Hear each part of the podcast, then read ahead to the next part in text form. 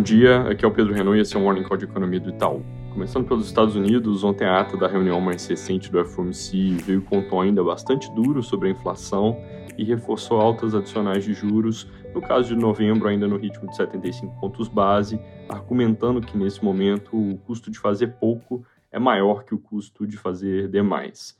Ainda assim, eles abriram a porta para discutir redução de ritmo à frente, possivelmente já em dezembro, dizendo que o ambiente de incerteza requer uma resposta bem calibrada para mitigar os riscos. Na nossa leitura, os próximos passos do Fed dependem fundamentalmente de para onde vai a inflação, e por esse motivo os mercados hoje estão de olho no número de CPI que sai daqui a pouco e deve vir com alta de 0,19% em setembro ou 0,36% considerando só o núcleo que exclui os itens mais voláteis, com variação em 12 meses, indo de 8,3 para 8 no índice cheio e de 6,3 para 6,4 no núcleo.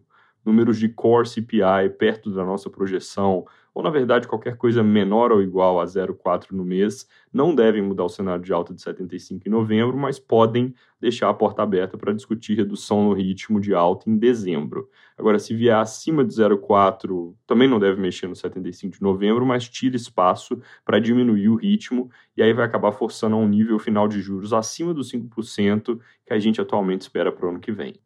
Passando rápido pela China, o novo mini surto teve números um pouco melhores na margem. Não dá para dizer se fez pico ainda, e só lembrando, esse é um episódio que tem características diferentes dos anteriores, porque não é uma explosão de centenas de casos em uma província, e sim coisa de várias províncias com dezenas de casos, só umas poucas acima de 100. Interessante comentar que, apesar de o governo ter reforçado recentemente o discurso sobre tolerância zero, eles pediram agora para que as cidades evitem ao máximo fazer lockdowns ou que eles sejam o mais curtos possível. Na Europa, a produção industrial subiu 1,5% em agosto, em linha com a nossa projeção, acima do consenso de 0,6%, com altas fortes na Itália e na França, enquanto a Alemanha teve contração na margem.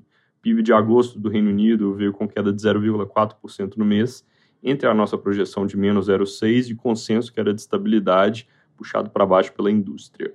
Aqui no Brasil, tem muita notícia em torno das campanhas e propostas, mas quase nada concreto, bastante ruído.